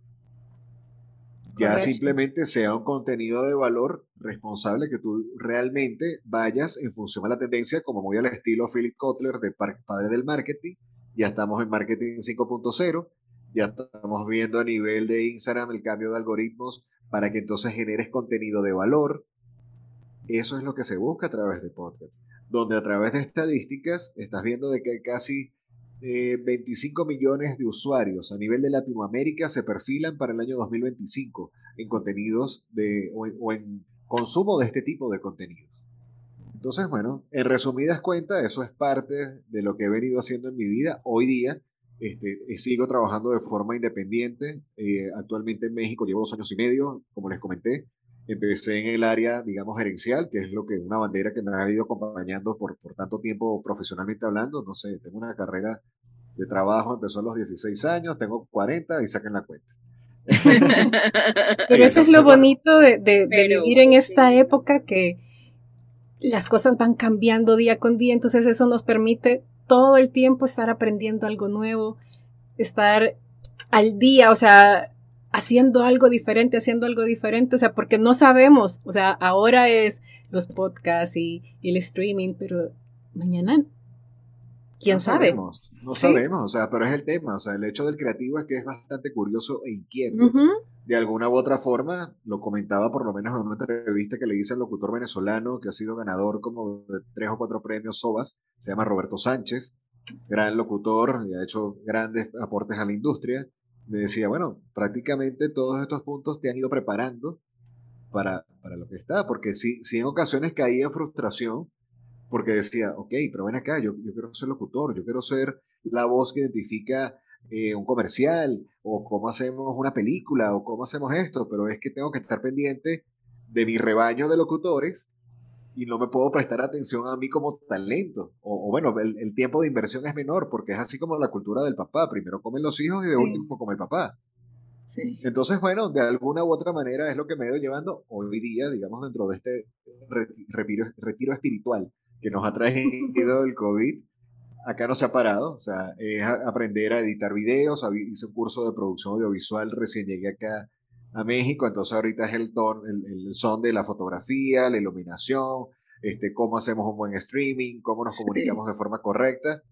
Y, por ejemplo, en casos como conocí a Katy también en, uno de los, de los webinars que estuve dando, o sea, ah, bueno, cómo responsablemente y hasta de forma gratuita regalas contenido. Mira, que tenga hacer podcast, esto es así, esto es así, esto es así. Y también dentro de lo que es lo volátil de la industria, cómo empiezas tú a ver como un contenido que tiene un locutor, amigo de, que él está en Bogotá, él es venezolano, que está sacando un programa que se llama Lo que no te dicen los gurús. ¿Lo que no te dice qué? Los gurús. Los, ah, gurús. Como ahora hay gurús de todo, de nutrición, de yoga, de running, de empresas, pero hay veces que no son gurús nada. Entonces, como que, bueno, ¿cuáles son las letras pequeñas de esto? ¿Ves? Porque, ah, bueno, sí, yo soy el gurú del podcast. Sí, ven acá. No, no, no, yo no soy gurú nada. A mí me gusta estar aprendiendo y a lo mejor hoy día sacamos algo, mira, ¿y qué te parece esto? Como estuvimos conversando, y si hacemos un live, y si hacemos aquello, o sea, constantemente cómo vamos compartiendo. Pero bueno, ya hablé, ya hablé bastante. y con tanta, con tanta cosa que haces y que, ah, no sé, ¿cómo haces y en qué ocupas tu tiempo libre? ¿Cuáles son las cosas que te gusta hacer en tu tiempo libre? Mira, es paradójico, me gusta correr, ¿verdad? Este, sí, tengo por lo menos tengo novia, tengo mi familia, bueno, está en Venezuela, tengo amigos a, nivel mundial. Este, sí pasó algo bien interesante que es al momento que me mudé de Caracas a esta ciudad de Valencia, que a los 26 años empecé a sentir el primer conato de cómo ser migrante en tu propio país, porque ya no era como que el mismo tema de las amistades. Luego la vida me ha hecho que, bueno, por razones ya sea de, de trabajo o de turismo, pueda visitar otros países. Y entonces tenemos muchas comunidades de amigos, oye, ¿qué pasó? ¿Cómo estás? Por lo menos hablo mucho con uno que está en Chile, otro que está en Estados Unidos, o sea, conexiones ya avanzadas a lo que era el tema de llamadas virtuales, por lo que se ha ido viendo. Y dentro de lo que es hobby, a veces este, es como que tengo que darme un jalón de oreja porque disfruto tanto lo que hago como hobby que no lo veo como trabajo. Entonces, ah, mira, vamos a editar y vamos a montar esto y ven acá y a veces se me olvida comer o no sé, no, mira, ven acá. Mira la fotografía, entonces cómo hacemos esto y vamos a hacer entonces esta prueba con este audio. Y al final esa es mi vida. Imagínate. Pero, y, pero digamos, tú también no solamente haces la fotografía ya a nivel profesional, pero también lo haces como, como pasión. Como alguna vez hablábamos de las fotos que tomabas, que yo decía, me encantan esas fotos que tú tomas, que no son o sea, son una cosa aparte, es un mundo aparte. ¿En qué momento llega eso de, te encanta la arquitectura de, los lugares que visitas? Te encanta la luz, el sol, o sea, es una vaina que uno dice como, es espectacular la, vista que tú tienes a través de la, del lente. Es que fíjate, o sea, la, fotografía en sí es capturar momentos con la esencia del alma del fotógrafo. Cada uno, o sea, podemos tomar los tres. En este momento tenemos la misma cámara, la misma locación, el mismo escenario y cada uno va a tener una fotografía diferente. Hace días estuve en, Acapulco y mi novia tomó una foto del atardecer y yo tomé otra foto y me dice, pero es que mi foto no sale como la tuya. Yo, bueno, obviamente yo porque he estudiado un poco de fotografía, somos lo mismo, la tuya también está bonita, pero, pero ¿qué, qué onda con esto, no? Ah, ok, entonces cada uno tiene esa esencia. Tengo hoy día la, la, el placer, porque no tiene otro, otra, otra palabra, que a través de estas conexiones con podcast Fíjate esta historia. En el año 2019, en la ciudad de Puebla, que es donde estoy viviendo desde que llegué, en un lugar que se llama el Centro de Convenciones, hicieron un, evento patrocinado por la Canon. Yo no sabía absolutamente nada de fotografía, más allá de, lo básico, porque contrataba a los fotógrafos y a los creativos, y yo le decía, bajo mi, mi óptica, qué es lo que espera el cliente, o cómo podemos hacer una buena sesión de fotos pero yo no sabía nada del triángulo de exposición, no te conocía nada del ISO, nada, nada. Voy a esta convención y llego por cuestiones de trabajo el último día, faltando cuatro horas o tres horas para que culmine el evento. Al llegar al evento, el ponente era un personaje que tiene 30 años viviendo en México, es de origen canadiense, y fue el embajador, o sea, colocado por Canon, el embajador número uno a nivel Latinoamérica. Esta persona tiene 47 años como fotógrafo profesional. Ha trabajado para la revista Rolling Stones, ha trabajado para Fox Sports, ha trabajado para la revista Playboy, este, ha hecho grandes proyectos donde, por ejemplo, me dice, yo le hice una sesión a John Lee Hooker. Quienes no conozcan quién es John Lee Hooker, es un músico de blues muy emblemático de New Orleans de hace muchos años, estamos hablando ya finales de los 60, mediados de los 70, donde murió hace tiempo, pero una persona muy emblemática, como también le ha hecho sesiones fotográficas a José José, Emmanuel, eh, La Oreja de Van Gogh, entre otras cosas. A esta persona yo la conocí allí en esa sesión. Y ah, mira, me gustó. Y un día, así como Katy me dice, hola Julio, ¿cómo estás? Te quiero invitar a un podcast. Bueno, yo agarré y apliqué la misma. Hola David, buenas tardes. me gustaría invitarte a un podcast. Sí, vale, claro que sí, cuando tú quieras. ¿En serio? sí. ¿Y dónde estás tú? Yo ahorita estoy en Toronto, porque yo soy chilango de Toronto. O sea, habla español bien, pero, pero obviamente bajo su término, porque su, su lengua materna es el inglés. Hoy día prácticamente somos socios, que estamos haciendo un proyecto que se llama Boombox Podcast. Este nombre lo creó él. Ah, donde estamos diagramando lo que es eh, su fotografía en la sesión de estudio, donde estas personalidades fueron a su estudio fotográfico bajo lo que es la óptica musical que yo le pudiese aportar al espacio. Pero fíjate lo que nada es imposible. O sea, personalidades que también he podido tener alcance. Una persona a nivel publicitario que yo admiro muchísimo, él se llama Bobby Coimbra. Bobby Coimbra es el presidente para la región andina de Ogilvy Matter, que es una de las agencias publicitarias más importantes del mundo. Este personaje ha creado las campañas más importantes de empresas como Polar y grandes instituciones financieras en mi país. Ha sido ganador de siete años consecutivos como el mejor publicista del año. Él es de origen brasilero. Él me dice, Julio, yo soy abogado y economista. Y empecé en la publicidad porque me gusta la Fórmula 1 y me agarró un amigo que yo estaba tomándole fotografías para un diario a los coches de Fórmula 1 y me dijo, vente a una agencia, y aquí estoy. Y lo entrevisté. Hola Bobby, ¿cómo estás? Hola Julio, cuando quieras. Entonces, eso es, eso es la magia de la comunicación. Donde lo importante de esto es que el protagonista es el invitado. Claro, en este caso no es que yo sea el protagonista, obviamente yo soy el que está hablando, pero, pero tú, tienes, tú eres un canal, tú eres una antena, ¿verdad? Donde le estás dando vida y simplemente tu trabajo es darle orden a esa receta, a ese guion. Ah, mira, mira acá, ¿cómo hacemos? Y obviamente estás dando a conocer su legado. Así como eso, hay unos cuantos. ¿Ves? O sea, Aldo Alfaro. Aldo Alfaro yo lo conocí en una entrevista de trabajo en Montevideo. Esta persona por nueve años, creo, ha sido el presidente de la agencia de medios en su país. Y por nueve años consecutivos ha sido la persona como que el agente de medios más importante del país. O sea, un tipo súper creativo. Hola Julio, ¿cómo estás? ¿Cómo te va? Y así como lo puedo hacer yo, lo puedo hacer tú, lo puedo hacer el otro. O sea, simplemente es ese contacto con respeto tanto al entrevistado como a la audiencia. Y tener siempre como que ese factor altruista de poder ayudar con lo que tienes y con lo que sabes. Actualmente estamos llevando una campaña, ya digamos como labor social, hacia lo que es la Cruz Roja acá en Puebla que estamos ayudándoles a darle mayor difusión porque a través de lo que es la recolecta de la Cruz Roja, ya como institución mundial, obviamente este, ha perdido mucha vigencia y son instituciones autónomas donde se autosustentan en función a sus servicios. Y que venga la presidenta de la Cruz Roja de, de esta ciudad, que es de origen filipino, una señora espectacular, y que le diga a su plantilla, bueno, pregúntale a Julio a ver qué dice si vamos a colocar ese video o no colocamos ese video. Paula, adelante, sí lo vamos a hacer. ah, ok, bueno, perfecto, muchas gracias. Pero es eso, o sea, es respetarles esa a la persona y que esa ayuda también sea auténtica, no ¿qué le saco de aquí? No, que, no, del lado oportunista.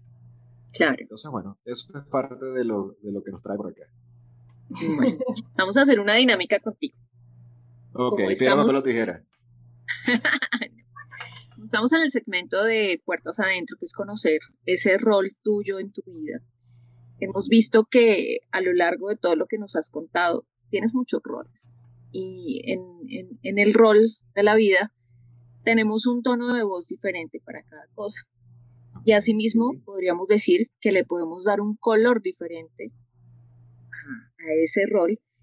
Y nos gustaría que nos dijeras, te damos el rol, que nos dijeras qué color le darías por qué le darías ese color y cómo sonaría esa voz. Con ese color.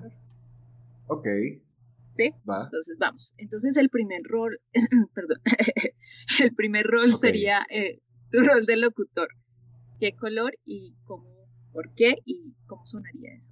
Mire, rol de locutor, mi color favorito es el azul. ¿verdad? No sé si, si, así como el tema de, bueno, niño, niña, azul, no, bueno, siempre me ha gustado mucho el azul, este, mi signo es Pisces, me gusta mucho el agua, y bajo lo que es el efecto de, locución, lo pudiese decir que gracias a la preparación y a, lo intranquilo que siempre de estar investigando, hoy día me puedo sentir un poco como pez en el agua. Y a nivel de tono, a nivel de comunicación y que pudiésemos entonces estar hablando de este locutor que le están haciendo una pregunta, Puede ser un tono así bastante fresco, bastante jovial, bastante cercano, donde a la hora de escucharlo sea un tanto agradable, como que si fuese una conversación, una plática casual con dos señoritas en distintas ciudades de Latinoamérica, pero que la estamos disfrutando muy bien. O sea, tal cual como estás hablando ahorita. Hablo como locutor, pero fíjate que ya, eh, o sea, que se cuida un poco la buena pronunciación de las palabras, ya no se me sale tanto el acento venezolano, Sí. Sí. Y mira que dentro de la psicología del color, hablamos que el azul es un color lleno de naturaleza y confianza, que es un color que tiene propósito y que tiene seguridad en lo que tú haces, y es, es un color de éxito. Bueno, muchas gracias. Sí. Me gusta, me gusta. Sí, sí, en ocasiones el hecho de tener exceso de confianza me ha metido en algunos problemas, pero en otras, ocasiones he salido muy airoso. Sí me considero una persona que, confía mucho en, su instinto. Y cuando digo, como dicen, cuando se te mete algo en la cabeza hasta que no sale, no te quedas quieto. Bueno, ese soy yo y es por qué bueno que aparece en el color azul. En el rol de podcaster, ¿qué color elegirías y por qué? ¿Cómo, ¿Y cómo sería ese, tono? Ok, fíjate, acá, acá es un poco más serio, porque el tono de podcaster ya lleva una responsabilidad de preparación, capacitación y ayudar a otras personas.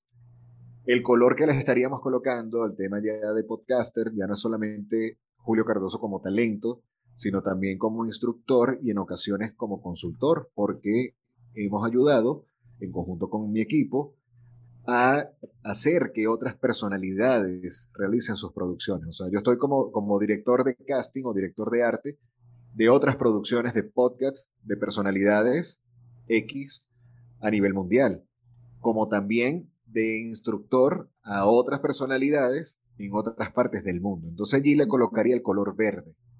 El verde. ¿Y el cómo verde, sería esa voz?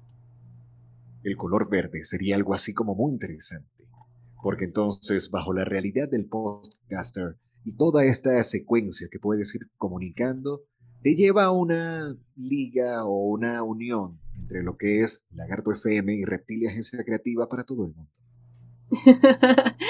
y fíjate, el color verde, según la psicología del color, dice, significa naturaleza, vida, dinero, generosidad, que es de lo que hablabas pero también genera un sentimiento negativo de envidia. Fíjate que ese sentimiento de envidia eh, sucede en toda la parte artística. Mm. Lamentablemente es así, por eso vemos en ocasiones, y es parte de lo que digo en algunas conferencias, de hecho en alguna oportunidad fui para un casting de, de charlas TED acá, y bueno, es uno de los sueños de las 10 cosas que debes hacer antes de morir. Bueno, yo quiero dar una charla, TED. Este, sí, he tenido buenos contactos este, en apoyo y todo esto, pero sí el tema de, lo que son estas conferencias, todo artista debe estar muy cuidadoso hacia el término de envidia. Porque, ¿qué pasa? O sea, es un factor de ataque donde te dicen, oye, pero ven acá, ¿por qué vas a hacer ese podcast? Pero es que eso no da dinero, ¿y quién te va a escuchar? Si acaso te escuchará tu tía. Pero es que tú realmente sabes eso y te pones como que a dudarlo. No, mira, o sea, si lo quieres hacer, hazlo, sigue tu instinto y a eso sí, a palabras necias, oídos sordos. Simplemente si lo quieres hacer, así sea de que quieres empezar a aprender a tocar la gaita escocesa. Si lo quieres hacer, hazlo. Hazlo, ¿qué te detiene? Exacto. Exacto. Listo. Siguiente rol. Mm, como CEO, eh, además, pues has sido productor de muchas cosas, pero vamos a enfocarlo como en Lagarto Producción. Lagarto Producciones. Mira, ahí es una mezcla. ¿Puedo utilizar dos colores? Sí, claro. Mira, ahí es una mezcla entre blanco y negro. ¿Verdad? Dentro de lo que es el factor de la psicología del color, obviamente es un tema entre pureza y elegancia. Es un tema entre. Pero entonces se podría decir que es gris. ¿O no? No, porque, cada, uno tiene. Bueno, digo yo, no es la mezcla. Creo que son no, no es la mezcla. Más bien sería así como que un yin and yang. ¿Ves? Porque cada, cada color tiene una particularidad en específico. Entonces, ¿qué pasa? Ya como CEO, eh, toca en ocasiones ser el policía bueno, el policía malo. En ocasiones puedes hablar como que es necesario que se realice esta pauta en cinco minutos. Como digas, este, hola, bienvenidos a la empresa. ¿Les gustaría formar parte de nuestros aliados comerciales? O les presento a nuestro equipo de locutores que está acá dispuesto a darle vida y, y voz a su marca. Entonces, son distintos factores donde, ¿qué pasa? Hay un tema de la internacionalización. Entonces, ¿cómo llevas ese contenido y cómo vas constantemente entrenando, educando y viendo a todo este tipo de, factores empresariales donde tu voz ya simplemente no queda en una localidad, ya es a nivel mundial? Y a nivel de proyecto, a nivel de visión, de hacia dónde puede ir la empresa, hasta dónde puedes llegar tú como talento, cuáles son las oportunidades que se te presentan por las habilidades que, estás que has ido adquiriendo. el tema de la innovación, pero que también sientas ese respaldo, que respaldo te lo da la empresa, pero prácticamente si, si el CEO toma buenas decisiones, buenísimo, pero si toma malas decisiones, esas decisiones te pueden caer también como, como rocas en la cabeza. Y es lo que hay que estar pendiente porque de esas decisiones dependen muchas vidas que están a tu cargo. Entonces, sí es un rol bastante interesante porque en ocasiones, antes de mover un pie, es, oye, tengo un equipo que está dependiendo de mis decisiones. Entonces, no es solamente el aventurero de toma el coche, vamos a la competencia de los 400 metros y lánzate en parapente. Y bueno, sí me gustan esas actividades, pero es bajo un riesgo controlado.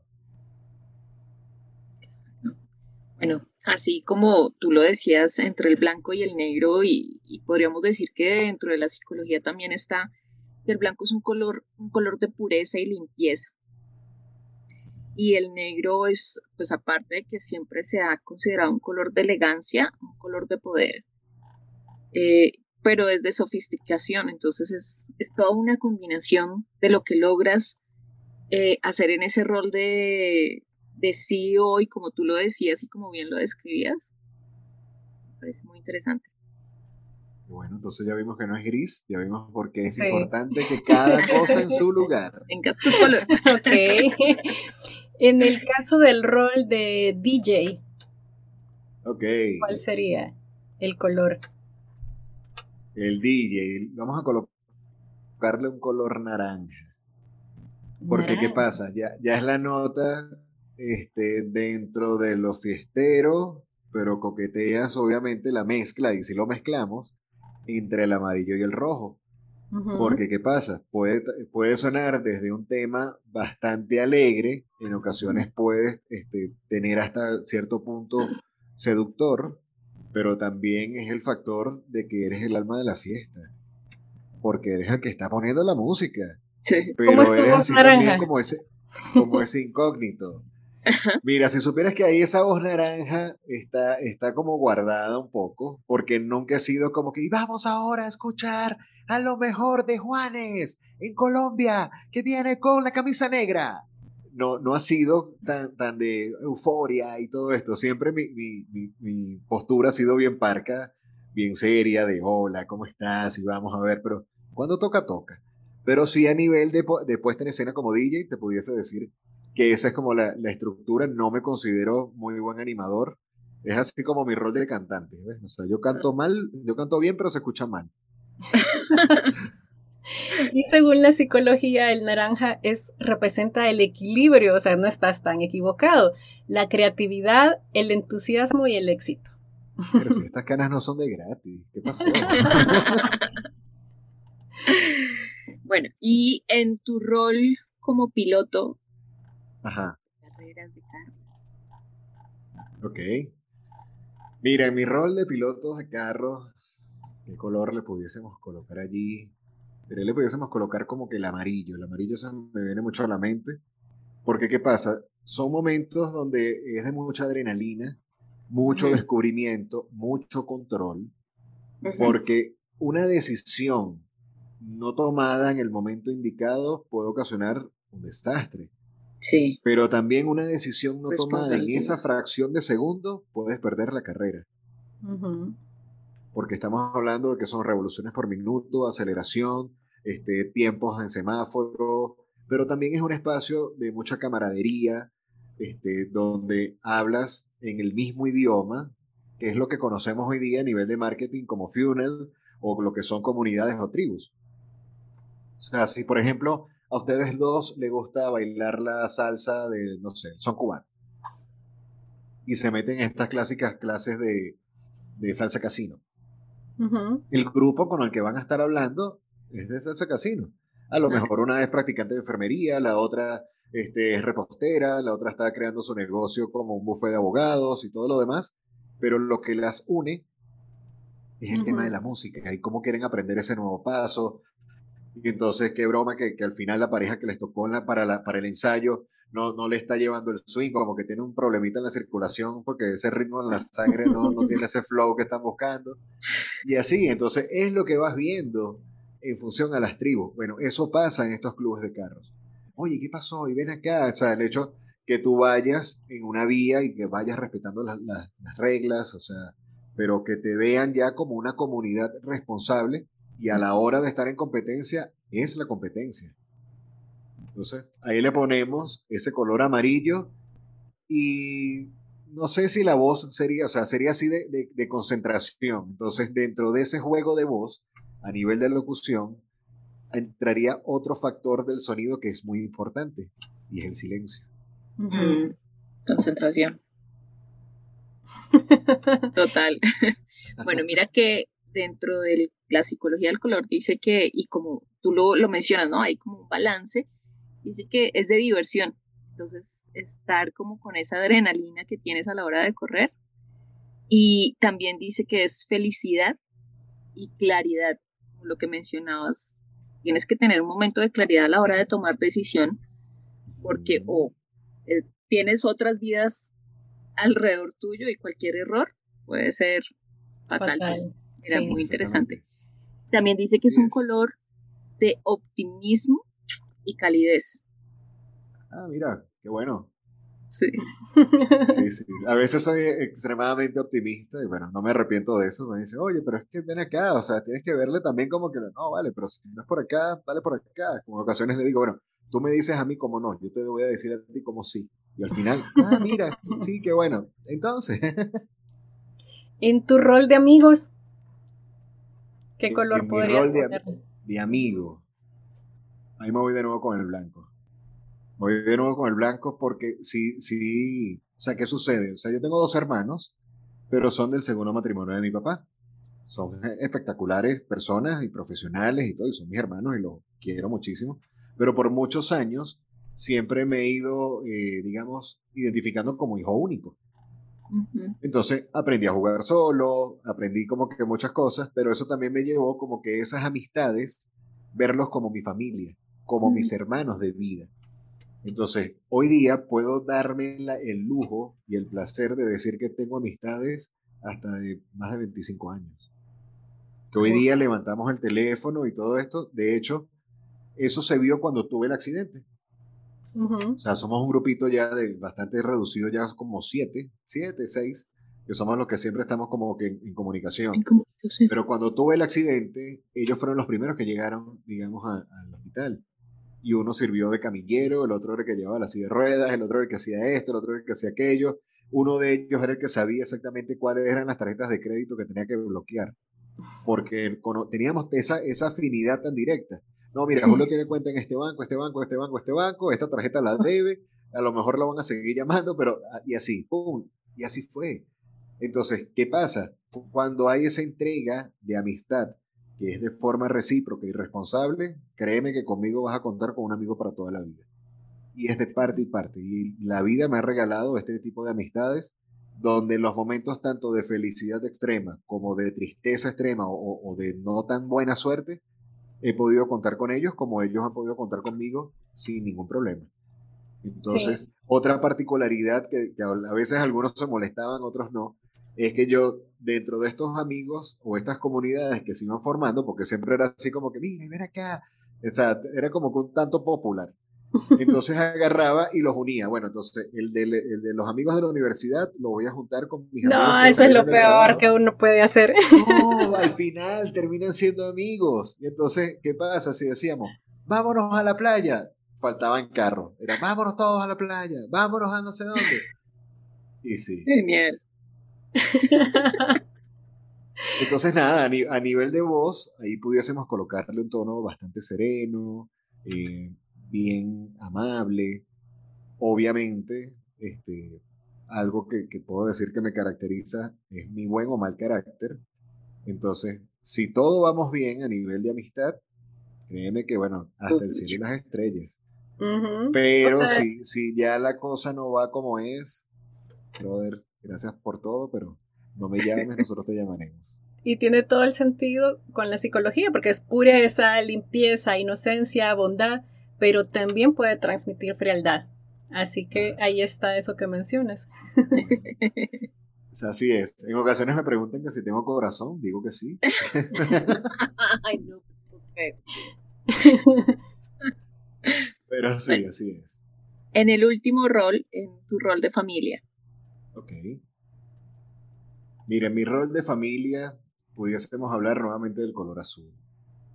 Obviamente este es un tema que bajo las situaciones eh, que nos lleva la vida y ya hoy día que somos ciudadanos del mundo, este, la familia queda un poco lejana, pero siempre está esa cercanía dentro de lo mucho o poco que, pueda haber en cuanto a conectividad con, con, familiares. Sí, para mí la familia representó o ha representado unos pilares muy importantes dentro de la formación y dentro de lo que son responsabilidades también de alcanzar logros y prácticamente como una responsabilidad secundada. Porque, ¿qué sucede? Hoy día tengo la fortuna, o, cuento, digamos, con esa confianza que depositan primos lejanos o personas, digamos, contemporáneas conmigo, de que dicen, oye, te he visto que, que, siempre estás como que emprendiendo, siempre has estado haciendo algo activo, ¿qué me recomiendas? Quizás ellos tenían ya una cultura muy a lo que llaman la carrera de la rata o el buen trabajo de oficina de un horario de lunes a viernes, y ya empiezan como que a querer expresar esa parte artística o esa parte de logros. Entonces, puntos que me comentan, pero es que tú nunca le has tenido miedo al emprendimiento, a ti te gusta emprender. Una prima que me, escribió en estos días que está en Chile haciendo unos dulces que se llaman obrigado, obrigados, sin la O, que, son, que son unos dulces. unos bolitos de chocolate. Ajá, pero me dice, mira, e, ella siempre le ha dado mucho al tema de la pastelería y me dice, la comunidad brasilera en Chile me dijo, por fin unos obligados que saben obligados. Ah, wow. Bueno, adelante, o sea, que, dime qué te puedo ayudar, o sea, qué quieres hacer. Este, otro primo que está en Costa Rica, otro que está en no sé dónde, este, mi mamá, obviamente, ¿qué estás haciendo? ¿Y por qué? ¿Y esto? Este, sí, siempre, o sea, mis hermanos, mi, mi, hermana está viviendo hoy día en Argentina, mi hermano está en Barcelona, por mucho tiempo estuvo viajando porque trabajó para Emirates, la aerolínea de Dubai. Entonces era, ¿dónde andas? Pasando por Dinamarca y dos horas más tarde llegando a Nueva York. Genial. ¿qué estás, ¿Qué estás haciendo? Pero, pero bien, o sea, cada uno es lo suyo, pero siempre me, me han visto como que esa figura o ese rol de respeto que obviamente eso es, es, ganado a pulso, eso no es porque, porque te toca. Entonces, siento esa responsabilidad también con mi familia de poder darle a entender de que si quieres un sueño, lo puedes alcanzar y lo puedes lograr y vas a tener en el camino tropiezos, piedras grandes, piedras pequeñas, caminos planos, caminos este, con, con, dificultades, digamos, no sé, casi como los videojuegos. Ah, bueno, vamos a ponerle nivel más difícil. Nivel. en ocasiones mi eslogan ha sido un tanto, eh, eh, digamos, sarcástico o mofa, pero es así como que, ah, bueno, pero ahora nos pasó esto. Bueno, pero si podemos hacerlo difícil, ¿por qué hacerlo fácil? Sí. O sea, porque toca, toca, toca ese cambio. Pero entonces, eh, a nivel de familia, sí es parte, a pesar de que hemos sido una familia ya un tanto reducida, en ocasiones distantes y todo esto, sí eh, el mensaje que me llevo con, con estos contactos que se han ido es siempre, oye, qué bueno, te apoyamos, adelante. Entonces, sí me ha pasado en ocasiones por la mente decir, oye, pero ¿y ahora? Este, ¿Será que hasta aquí llegó el camino? Pero volteas hacia atrás y dices, bueno, pero has hecho esto, esto, esto, esto, esto. No, no, no, no como dicen en México, no te puedes rajar, tienes que seguir. Y es por un tema también, no tanto del que dirán, sino es de la responsabilidad que llevas en tus hombros de poder continuar haciendo entender de que puedes hacer, hacer cualquier cosa, siempre y cuando te lo propongas. Claro. Y de contribuir. Y, y en la psicología ahí está como eh, esa fe y esa lealtad, ¿no? A la, a la familia y el amor que está ahí se le inculca con cada cosa que haces y el apoyo. Sí, claro, y evidentemente está de igual forma la bandera como el color blanco, como decía Mercy. Ok, perfecto. Por las buenas, lo que tú quieras. Todo bien. Por las, por las malas, ya como me dicen también, ah, ya sabemos entonces por qué le pusiste lagarto, porque son animales de sangre fría. Entonces, puedo ser muy cariñoso y bondadoso, como también, este, así como cuando, cuando hay traición, de verdad que no. y en este tipo de medios hay que estar preparados para ambas caras. Exacto. Así es. No hay que ser tan confiado. Exacto. Sí, sí, uno tiene que tener ahí como pendiente de ciertas cosas. Julio, te cuento que estamos felices de seguir hablando contigo, pero hemos llegado al, ya a la última parte de nuestra verdad, muy grato tener esta conversación contigo porque eh, nos has mostrado unos roles y unas facetas de tu vida y todo lo que has tenido que pasar para... Toda una película. Sí, quedó. nos diste una apertura a la película de tu vida y fue muy grato, muy bonito poder conocer ese ser detrás de la voz. Te agradecemos muchísimo por haber aceptado la invitación. Bueno, qué bueno que la hayan disfrutado. Este, sí, obviamente le colocamos un toque de jocosidad y de aventura y todo esto. Han habido momentos donde tú dices, ¿y ahora? Pero esperemos también, o sea, gran parte de esto es darle como que ese empujón a estas nuevas generaciones de que dicen, mira, es que quiero hacer algo y no sé por dónde empezar. Empieza haciendo algo. empieza haciendo algo, empieza así sea amarrándote los zapatos en la mañana y decir, voy a empezar a limpiar porque hoy quiero tomar una cámara del celular y ver cómo funciona esto. Ah, ok, quiero sacar el horno y aprender cómo se hacen unos huevos al horno. O freír un huevo, qué sabe. Pero, exacto, pero empieza con algo, o sea, da un paso. El tema es que te arriesgues. O sea, muchas de las cosas, obviamente yo no las sabía, evidentemente no las sabía, pero siempre bajo ese factor de curiosidad y ven acá y por aquí, si no es por aquí, por dónde es, y ven Entonces, si hay un factor que, que, me lo han comentado ya personalidades que me conocen y es un tema de que siempre haces con gran pasión lo que te gusta. Dentro de lo que comentabas del factor a veces de, que puede generar envidia, ok, a veces he sentido hasta envidia de la sana. Porque, no, pero es que tú siempre logras lo que se te mete en mente. Ok, evidentemente tienes este, algunos factores que sacrificas unas cosas por otras.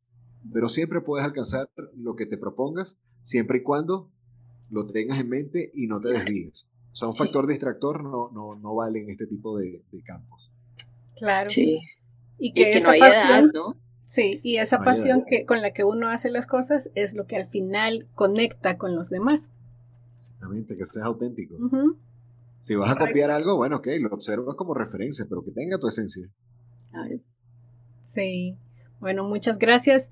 Y a quienes ven y vieron esta entrevista, los links los pueden encontrar en la biografía de Instagram. Ahí pueden ir a, a Facebook, desde ahí se pueden ir a YouTube y se pueden escuchar el podcast en Spotify. Los esperamos en el próximo episodio. Gracias.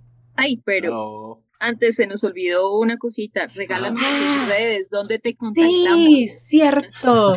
Quien esté interesado en contactarte. Mira, a través de redes sociales, sencillo. Eh, Julio Cardoso M, es mi cuenta principal a través de Instagram. De ahí pueden seguir por lo menos lo que son los links de los proyectos en los que ando, ya sea Lagarto FM, o Reptilia, o la fotografía, o cuanta cosa se me ocurra. Ahí principalmente ingresa a mi cuenta y ahí te echo el cuento de en qué onda voy en ese lado de, de la vida. Ok, está bien, muchas gracias. Julio, un gusto haberte conocido. Esperamos poder seguir en contacto contigo a través de las redes. Claro que sí, muchísimas gracias a ustedes y bueno, un fuerte abrazo a toda su audiencia. Gracias. Un abrazote bien grande. ¿De qué las va a querer? ¿De qué? ¿Qué? Ah. Le voy a mandar unas pupusas, ¿de qué las va a querer? Bueno, usted recomiende y me dice cómo me la como, que bien recibida será. Gracias por escucharnos. Si eres un amante de la voz, comparte esta entrevista con otras personas y síguenos en redes sociales como Rompiendo Barreras Voz.